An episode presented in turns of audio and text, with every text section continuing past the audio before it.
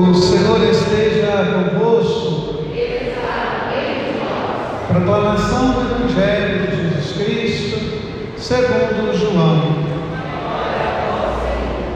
Naquele tempo, disse Jesus a Nicodemos: Do mesmo modo como Moisés levantou a serpente no deserto, assim é necessário que o Filho do homem seja levantado, para que todos os que crerem nele tenham a vida eterna. Pois Deus amou tanto o mundo que enviou o seu Filho unigênito, para que não morra todo o que nele crer, mas tenha a vida eterna. De fato, Deus não enviou o seu Filho ao mundo para condenar o mundo, mas para que o mundo fosse salvo por ele. Quem nele crê não é condenado. Quem não crê já está condenado, porque não acreditou no nome do Filho unigênito. Ora, o julgamento é este: a luz veio ao mundo mas os homens preferiram as trevas à luz, porque suas ações eram más. Quem pratica o mal odeia a luz e foge da luz, para que suas ações não sejam denunciadas. Mas quem age conforme a verdade aproxima-se da luz, para que se manifeste que suas ações são realizadas em Deus. Palavra da salvação. Que a palavra do Santo Evangelho nos à vida eterna. Pudesse citar minha irmã e meu irmão.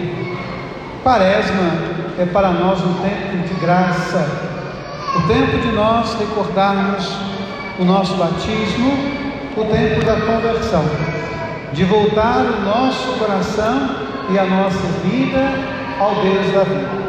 Tenho falado isso com vocês com uma certa insistência nessas três dimensões de harmonia: a harmonia com Deus, a harmonia com o outro e a harmonia comigo. Daí as expressões usadas na quarta-feira de cinzas, os três pilares da piedade judaica: o jejum, a esmola e a oração. E hoje a palavra de Deus não é diferente.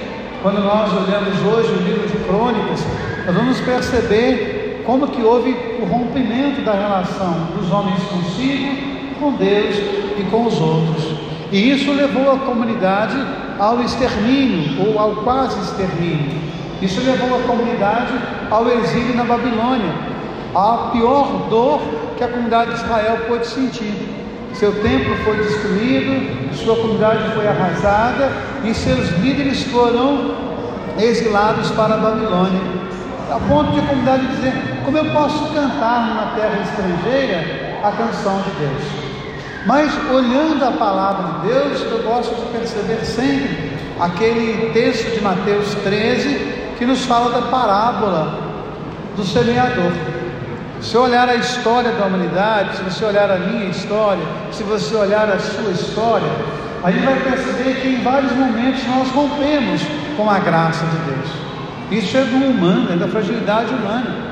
Mas o semeador ele joga a semente, às vezes na terra dura e os pássaros comem, às vezes na pedra e elas não conseguem dar frutos, às vezes nos espinhos e elas são sufocadas, assim como nós passamos por esses vários estágios da vida.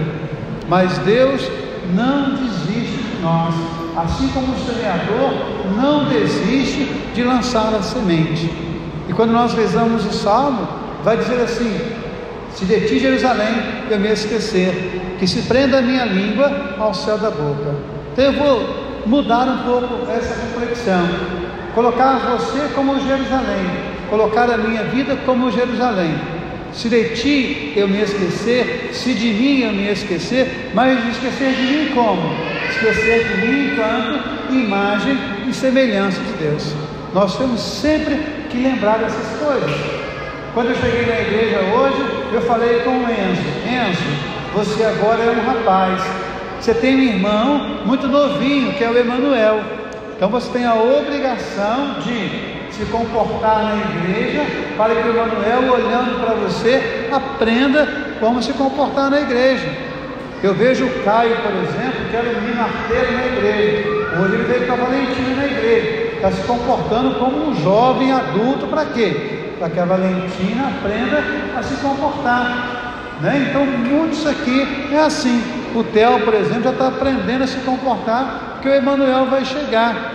Então, você pensar, Deus não desiste de você.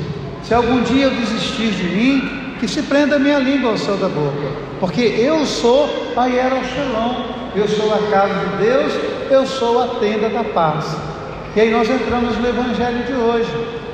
Capítulo 3 do Evangelho de João, ele é muito rico, porque ele nos mostra o diálogo entre Jesus e Nicodemos. Nicodemos era fariseu, Nicodemos era alguém muito importante na comunidade de Israel, mas quando ele vai se encontrar com Jesus, fala o Evangelho que era noite, era noite na vida de Nicodemos. E quando ele se encontra com Jesus, a luz começa a clarear, porque o encontro com Jesus clareia a nossa vida. O que é noite na vida de Nicodemos? É uma vida sem graça, é uma vida sem luz. Ele tinha tantas coisas, mas não tinha paz.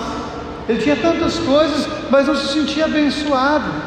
Ele tinha títulos, ele era importante, mas isso não dava a ele a clareza de coração. Eu sou um Hiero Shalom, eu sou uma casa de Deus, eu sou uma tenda da paz. E quando ele se encontra com Jesus, isso vai se clareando. Jesus vai falar para ele que é preciso pensar o batismo, o nascer de novo, o nascer de novo a cada dia. O que, que é então não me esquecer de Jerusalém? é lembrar que todos os dias eu sou convidado a nascer para a esperança. Então você que está aqui na igreja, você que está em casa participando pelo YouTube, quantas coisas nós precisamos deixar morrer dentro de nós para que de fato a gente renasça para essa vida nova. Quantas coisas precisamos deixar ir embora para que a graça se manifeste na nossa vida? De repente você está vivendo hoje uma escuridão, uma noite escura, um deserto. Mas o encontro com Jesus nos abre a essa luz.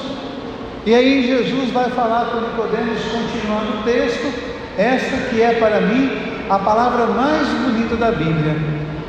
Deus amou tanto o mundo que deu o seu Filho unigênito. Então eu queria que você que está aqui na igreja, você que está em casa agora, pensasse nisso. Qual é o seu valor? De você está aí pensando na sua vida, das muitas coisas que já aconteceram na sua vida, dos muitos desertos, das muitas coisas que não deram certo. De repente tem pessoas que estão aqui agora com depressão, de repente você escuta a palavra, Deus não desiste de mim. Deus enviou o seu Filho único, que eu também não desisto de mim que a minha língua de fato se prenda ao céu da minha boca, se eu me esquecer que eu sou a Shalom, a casa de Deus, a tenda da paz. Eu queria que a palavra hoje trouxesse isso ao seu coração. Lembre que você é marcado pela graça de Deus. O profeta Isaías chega a dizer: Eu troco reis por ti, eu dou nações em seu favor. Então guarde isso. Quanto você é precioso, quanto você é preciosa aos olhos de Deus. E que você não se esqueça nunca que você é a Yerushalom, a casa de Deus, a tenda da paz. E assim como Deus não desiste de você, que você também não desista. E pense que a cada dia é uma oportunidade de nascer de novo. É necessário nascer de novo, tomar posse da graça de Deus, do Espírito Santo em nós. Louvado seja nosso Senhor Jesus Cristo.